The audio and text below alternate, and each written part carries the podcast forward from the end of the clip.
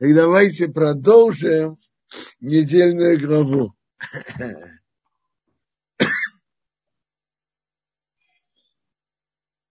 Вы, вы, мы остановились. Отрывок заповедей, которые Бог им велел, это первый большой отрывок о, зап, о заповедях после э, сначала Торы. Я читаю дальше.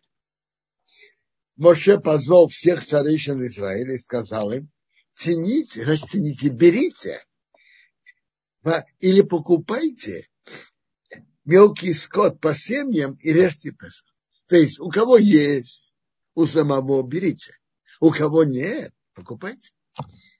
Возьмите связ, связку такой травы эзов, окунайте в крови, которая в посуде, и дотроньтесь до,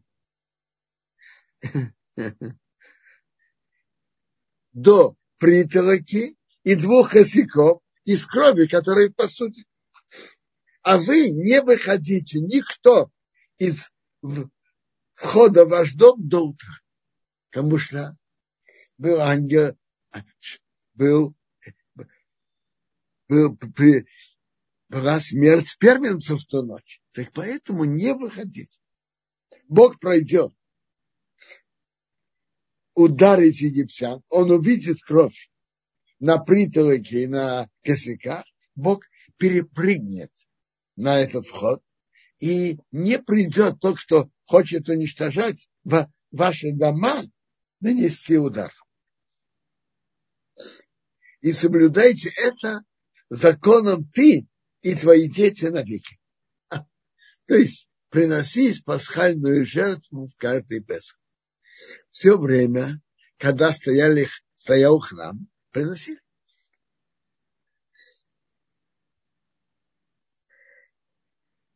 Интересно, слово Пасах, Раши перевод, Таргум, перевод на арамейский Ункелос переводит Пасах, пожалел.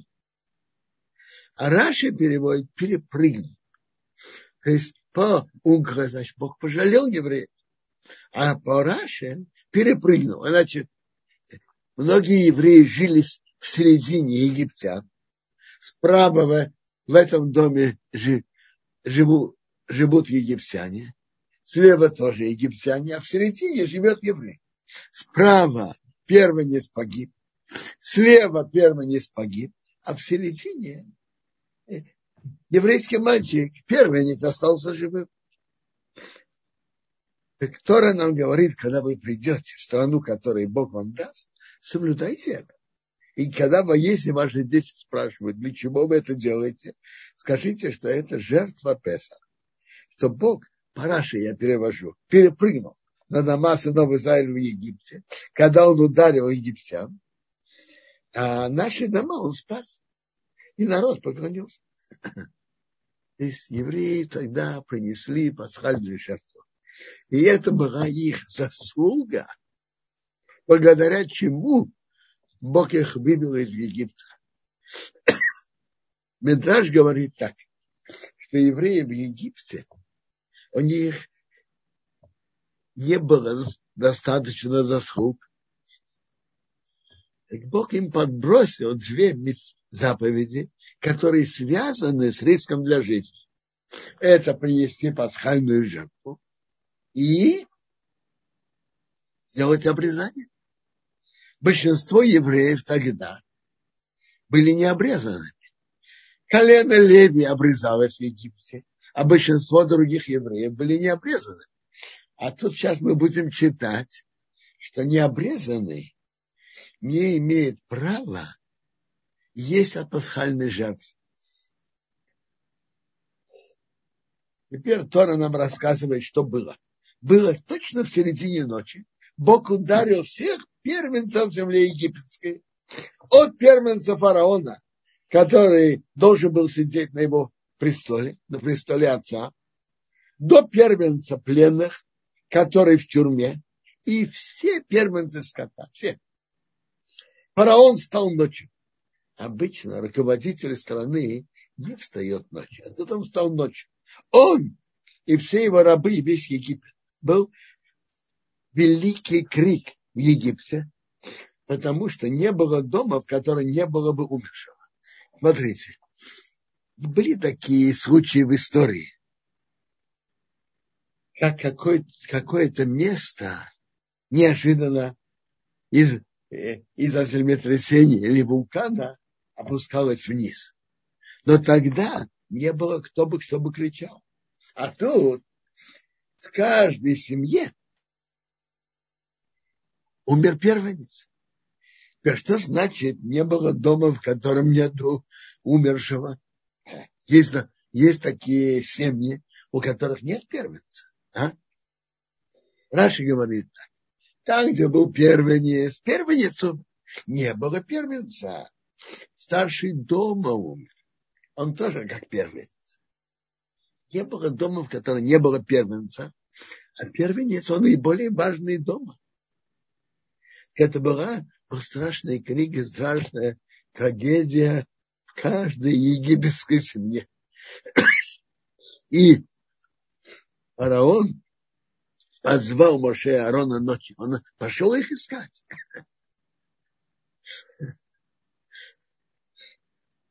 И он сказал, встаньте, выходите из моего народа, и вы, и сыны Израиля, и идите служите Богу, как вы говорите. Значит, как вы говорили, фараон сначала вообще не соглашался выпустить. Затем выпускаю, но не дети. Затем выпускаю, но не, не весь скот. Тут полностью, как вы говорили. И мелкий скот, и крупный скот. Берите, как вы говорили, и идите. И, и молитесь за меня тоже. Интересно. Гимаранова рассказывает, что египтяне хотели, чтобы евреи вышли ночью. Моше сказал, мы что, воры? Мы выйдем утром в уважаемое время, не ночью. Крепилась Египет на народ быстрее их отослать из страны, потому что они сказали, мы все умираем. Так было сказано первенец, а тут было несколько людей умирали. Несколько людей в одном доме умирали. Народ нес тесто перед тем, как это скисло. Их тесто было завязано на выходерде на плечах. А евреи сделали то, что Моше попросил. Они попросили у египтян серебряные предметы и золотые предметы и одежду. И Бог дал симпатию народа в глаза Египта. И они им дали. И они сделали пустым Египет. Это очень интересно. Египтяне столько страдали от ударов, которые Бог привел из-за евреев, а они брали и давали подарки. Давали подарки. Еврейская женщина подходила к соседке, знаешь, я выхожу приносить жертву. Дай мне платье. Да, да что ты, бери два.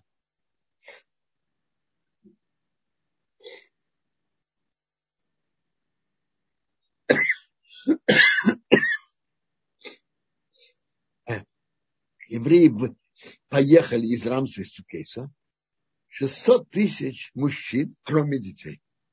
И большая смесь пришла, вышла с ними. Мелкий скот и крупный, э, большой, тяжелый скот. И сколько их было? Медрашим есть разные мнения. Раз написано большая смесь, Медрашим учат, что их было больше, чем евреев. Евреев было 600 тысяч. Есть мнение было в два раза больше, есть мнение в три раза больше. А они выпекли, евреи, тесто, которое вынесли из Египта, лепешки, а пресноки, пресное, то есть потому что это не скисло, потому что они были изгнаны из Египта и могли задерживаться, и они не взяли с собой еду на дорогу. Это величие еврейского народа. Они не сказали, а что мы будем есть? Мы выходим в пустыню. Бог сказал выйти, они вышли. То есть что тут особенного памяти про Мацот? Мне кажется так, что тут насколько поменялось желание фараона и египтян. До сих пор они вообще не позволяли им выйти. А сейчас они не просто позволили, а они их торопили, выходите, выходите. То есть полная перемена в их отношениях, полное изменение их отношений. А евреи, которые сидели, проживали в Египте 300 лет, 30 лет и 400 лет. Это не только в Египте, это во всех местах. Как тут расчет? Расчет такой. Реально в Египте они были только 210 лет. Но всего с момента, что Бог сказал, что евреи будут в изгнании, что Бог сказал Аврааму, это было 400 лет. А почему же 400? Э, э, прошу прощения, момента, что Бог сказал Аврааму, это было 430 лет, как тут написано, 430. А то, что написано в Торе, в главе Лехаха 400, написано, пришельцем будет твое потомство. 400 лет это с момента рождения Ицхака. То есть Бог сказал это Аврааму, когда ему было 70 лет. 30 лет до рождения Ицхака, когда Аврааму стало 100 лет. И еще 400 лет с момента рождения Ицхака. И когда кончились эти 430 лет, именно в этот день вышли вся армия Бога из земли египетской. Это была ночь, что Бог ждал вы, вывести евреев.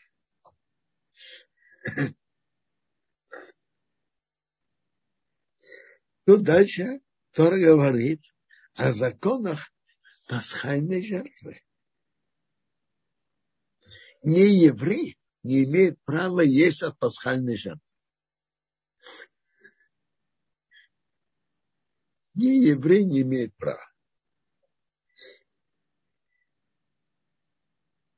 Раб человека, купленный за деньги, если ты делаешь ему обрезание, он имеет право есть. Не еврей, который верит в единого Бога, то, что называет герташа, но пасхальная жертва он не имеет права есть. Только тот, кто стал евреем, имеет право есть от пасхальной жертвы. В одном доме будет съедено, не вытаскивайте из дома из мяса наружу, и кости не ломайте. Это интересно, а почему не ломать кости? В чем? Ну, это заповедь. А вот смысл ее. Я слышал так. Бог нас вывел, мы стали свободными людьми. Ведите себя аристократически. Принц, аристократ, не, не ломает кости. Ведите, вы стали свободными, пасхальной жертвой, ведите себя как принцы и аристократы. Есть, есть интересный зор, который говорит, что смысл это такой. Мы знаем, что египтян это было святое животное. А кости – это то, что поддерживает форму животного. Это из наиболее важных. Раз евреи не ели кости, что они с ними делали? Выбрасывали. И кто их брал и ими занимался? Собаки. То, что египтяне видели, как собаки ломают и едят кости, для них это было позор и оскорбление их идола, их животных. Как Зоар говорит. Евреи не ели, так они выбросили. Кто их подобрал? Собаки. Для египтян это был большой позор и большое унижение, что собаки едят кости, которые есть основа их идола. Кости поддерживают форму животного. э, вся община Израиля должны это сделать, все. А если будет жить с собой гер, не еврей, который придет еврейство, он сделает Песах перед Богом. Так вот тогда он должен сделать обрезание. И тогда он может приблизиться. И он будет как, как все жители страны. То есть он имеет все права и все законы, как еврей. Но каждый необрезанный не имеет права есть от пасхальной жатвы. Было много, много евреев, которые перестали делать обрезание. Когда Моше из первых пошел резать пасхальную жертву после полудня накануне Песах, к нему подходили, а мы тоже хотим. Вы хотите сделать обрезание? Они сделали обрезание и тоже, и тоже ели от пасхальной жертвы. Не от жертвы Моше, надо же было на это, как говорится, участвовать, приписаться к этому. И приписаться надо заплатить до того, как зарезать. А любой необрезанный не имеет права есть от пасхальной жертвы. Значит, любой необрезанный. Даже если кто-то по состоянию здоровья опасно делать обрезание, допустим, нету свертываемости крови, то пасхальная жертва он не имеет права есть. Он не должен делать обрезание, это опасно для жизни.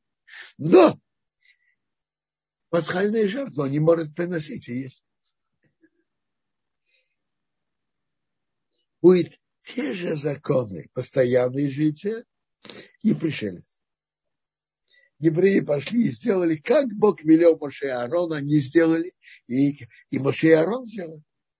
И в этот день Бог вывел всех евреев из Египта по их армии. Интересно. Дальше идут тут главы о заповедях, которые мы делаем память о выходе из Египта. Так, давай, Давайте сейчас разберем, блин, надо разберем их, но поймем, что тут написано. Вопрос, который поднимается, раз при выходе из Египта Бог вел еврейский народ постоянными чудесами, и то же самое, когда евреи были в пустыне, Бог послал им ман, колодец, облака. Почему Бог дальше, когда еврейский народ вошел в страну, повел себя с ними по другому пути, более естественно. Почему? Почему Бог не оставил эту линию поведения постоянными чудесами, которая была при выходе из Египта и которая была в пустыне? Почему Бог не оставил эту линию? Вы думали об этом? А? Есть несколько причин для этого. Первая причина очень э, в основе, как Бог создал мир. Бог создал мир. Основа мира, в основе мира создания Богом человека лежала, чтобы у человека была свобода выбора. Если, если мир бы постоянно происходили бы чудеса, и, предположим, кто-то нарушил субботу, то кто-то нарушил субботу и поехал на машине, и страшная авария, это бы забрало у человека свободу выбора. Люди стали бы как, как куклы. А Бог хочет, чтобы у человека был выбор. И он мог выбирать. Это одна причина. А есть и вторая, есть еще причина. Надо же знать, что все в мире взаимно. Бог ведет себя с человеком взаимностью когда Бог помогает человеку больше, то у человека должна быть благодарность больше. Когда Бог посылает чудеса, то надо, надо вести себя соответственно. И если Бог делает кому еврейскому народу чудеса, то всякое нарушение может прийти наказание строго и быстро. А это совсем непросто. Если кто помнит, это не у нас, но в главе в книге Бамидбар, в истории Скороха, когда на что-то жаловались, тогда сразу Бог послал огонь и так далее. Почему? Почему именно тогда так было? Именно потому, что были такие великие чудеса, что соответственно и была со стороны Бога, что была взаимность еврейской, стороны еврейского народа. А если они не вели себя достойно, то наказание приходило быстро. Это нелегко нести такой путь. Поэтому по этим причинам, а может быть есть еще причины, Бог сделал, чтобы в дальнейшем, в дальнейшем, чтобы было более естественно. Бог посылает чудеса, это другое. Бог посылает чудеса, само, которые думающий человек может ощутить. Чудеса существования еврейского народа, чудеса судьбы еврейского народа. Думающий человек может их ощутить. Но такие чудеса, которые были при выходе из Египта и пустыне, обычно в дальнейшем Бог решил этого не делать. Это с одной стороны. С другой стороны, Бог хотел, чтобы чудеса у еврейского народа стояли перед их глазами и чтобы они, они знали и ощущали, что Бог для этого сделал.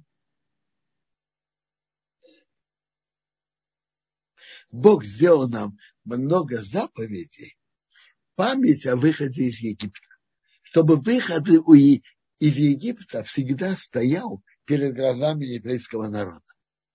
Вот, например, мы празднуем Песах 7 дней убираем из дома хамейт. Это непростая работа.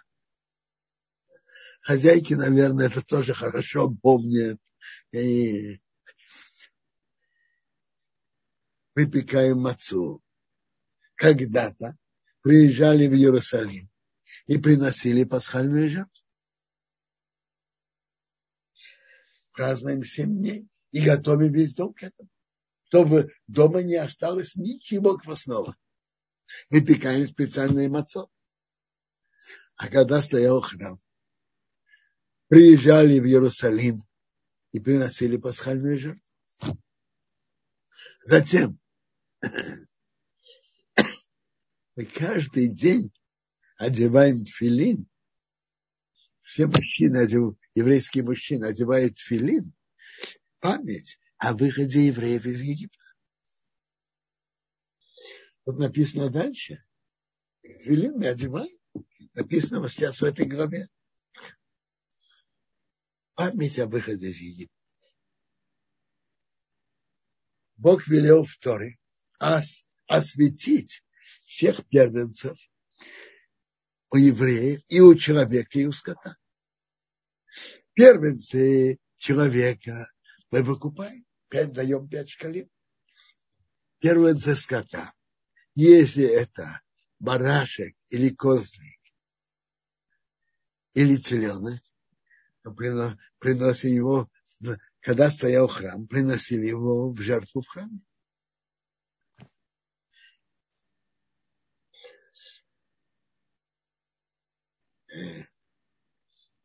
То есть есть много заповедей, память о выходе из Египта. Суббота в память выхода из Египта. И еще много заповедей.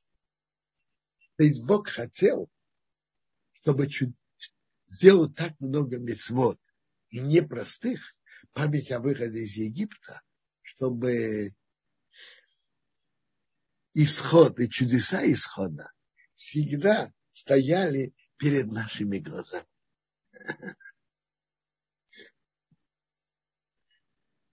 Ну, есть какие-то вопросы? Э, Равбенцион, пока я не вижу вопросов, но если они поднимут, э, появятся, обязательно вам сообщу. Вообще-то, надо сказать благодарность, что Бору Хашем нам помогли, что можно было восстановить связь. Это Бору спасибо Ремеше Копитману. Он как-то сумел восстановить. Э, я говорил,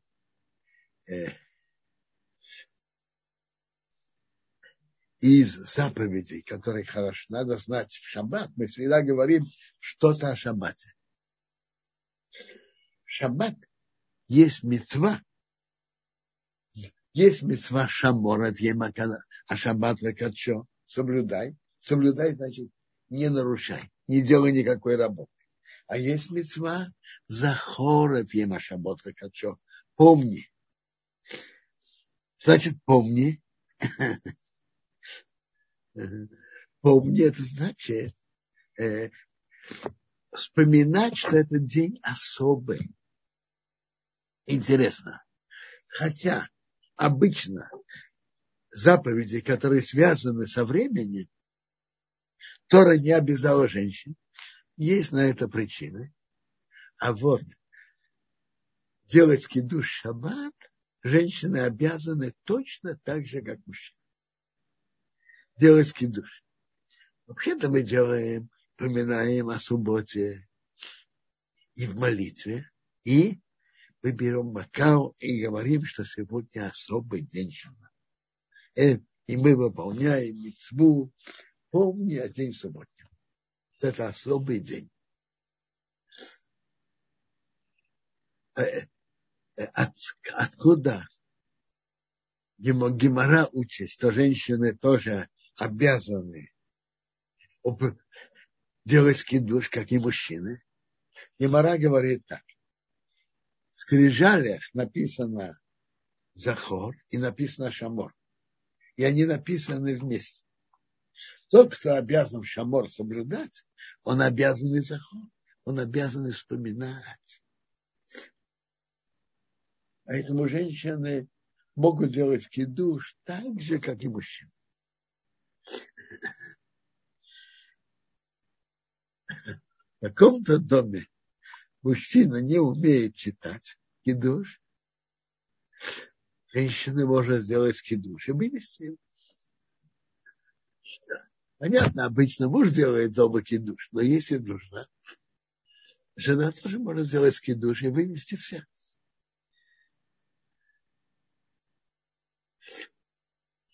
Насчет Авдалы есть интерес, есть обсуждение.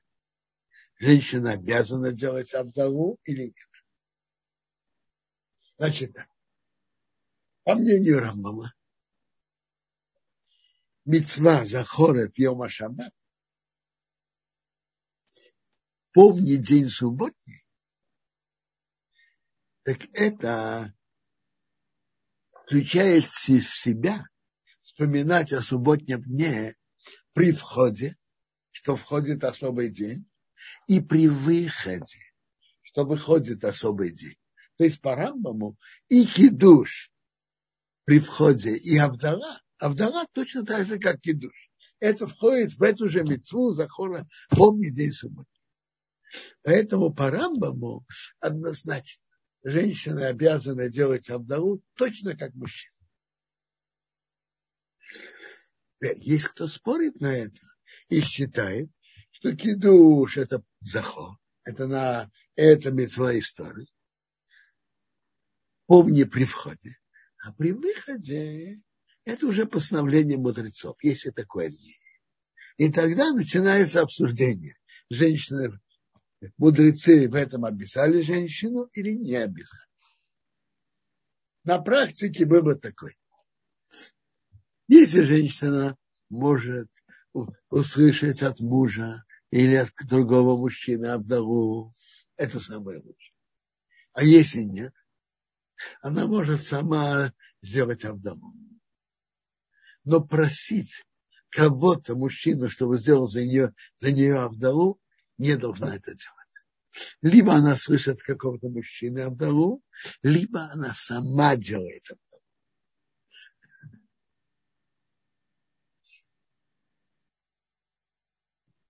Ну, есть какие-то вопросы?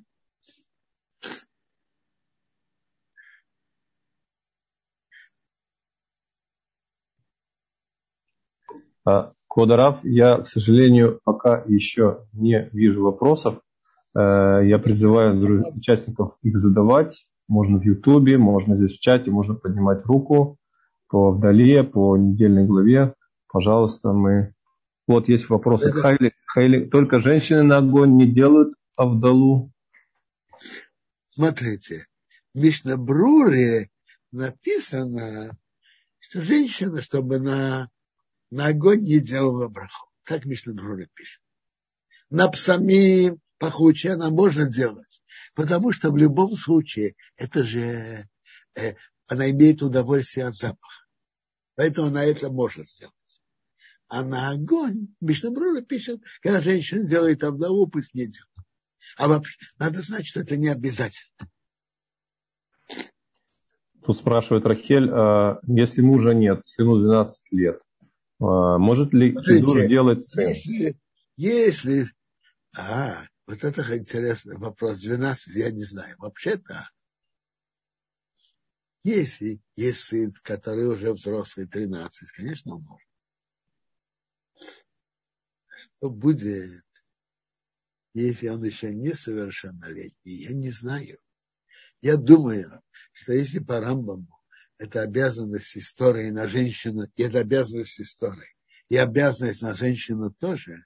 Несовершеннолетний сын не может вывести свою маму, потому что он еще не обязан по Торе. То есть лучше сделать маме в данном случае? Да. Э, Эстер спрашивает, почему женщина не должна просить мужчину сделать для нее вдову? Может просить, конечно. Пожалуйста, пусть просит. Кто сказал, что нет? Э, если некого просить, и она сама, то пусть сама делает обдаву. Но интересно, пусть сама делает обдаву. Но мужчина, который уже вышел обдаву, пусть для женщины делать обдаву не должен. Мужчина делает обнову для себя, пусть выводит, выводит женщину тоже. И что вы спрашиваете? Ребенок, женщина одна, ребенок тушить, тушить, конечно, он может. В чем вопрос? Конечно, да. Я уже говорил о том, что, во-первых, надо ждать когда выйдут три звезды, и уже выйдет суббота, что? И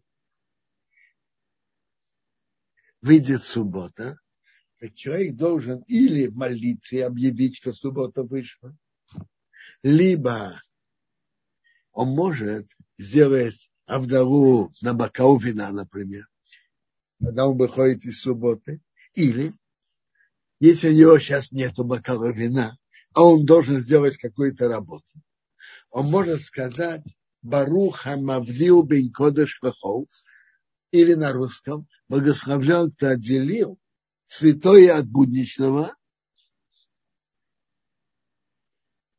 Кто благословен, кто отделил святое от будничного, и можно делать работу.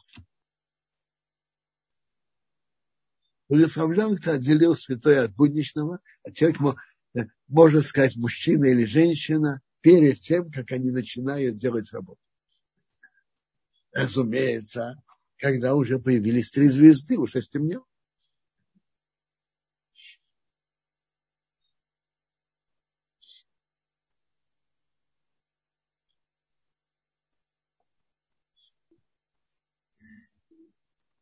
То есть э, Жень, э, Рахель уточняет здесь, женщина может делать благословение на огонь, но это не обязательно?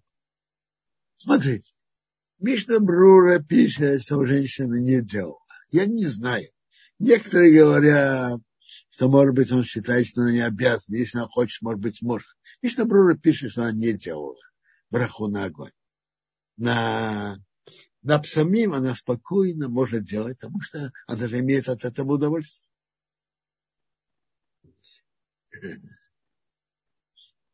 Есть еще вопросы?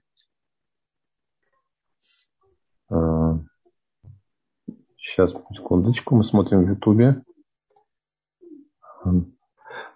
Да, вот э, просит, правда, здесь больше это не вопрос, а просьба рассказать. А, можно спросить о, о облачных столбах, но это немножко уже в пустыне, это уже дальше. Это Нет, уже... облачные столба будут в следующей главе. Шалом, как лучше быстрее сделать обдову и делать работу, и сделать перед едой. Конечно, естественно, нормально, когда человек может, нет, не делает перед едой, сразу, как выходит суббота, делает сразу же обнову. Сразу, как выходит суббота.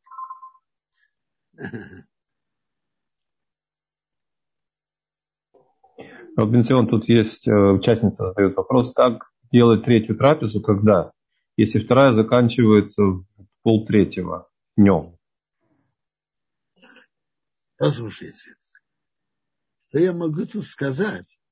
Шуханорах говорит, что человек так запланировал, чтобы каждая трапеза в свое время, потому что есть трапеза.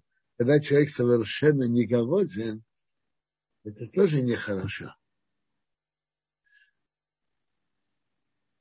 А почему, почему трапеза заканчивается полтретьего? Возможно, что это из северных широт, может быть, это северные города, Москва, Питер. Там все немножко сдвинуто. Я не знаю. Но пусть то, что можно посоветовать, немножко не оставить место для аппетита для третьей трапезы тоже. Не слишком наедаться на второй трапезе. И там же, кстати, вопрос был от нее же, после Авдалы э, всегда ли должна быть трапеза с хлебом? Смотрите, сказать, что она обязательно, я не могу. Она не так обязательна, как суб, три субботние трапезы. Но она очень желательна. Трапеза с хлебом, она очень желательна. Сказать, что обязательно, я не могу. Квадрат, а что лучше, э, сделать э, э меловомалку трапезу, четвертую, назовем ее так, сразу после Авдалы, без аппетита или через пару часов, но с аппетитом? Наверное, лучше, чтобы она была с аппетитом. Спасибо.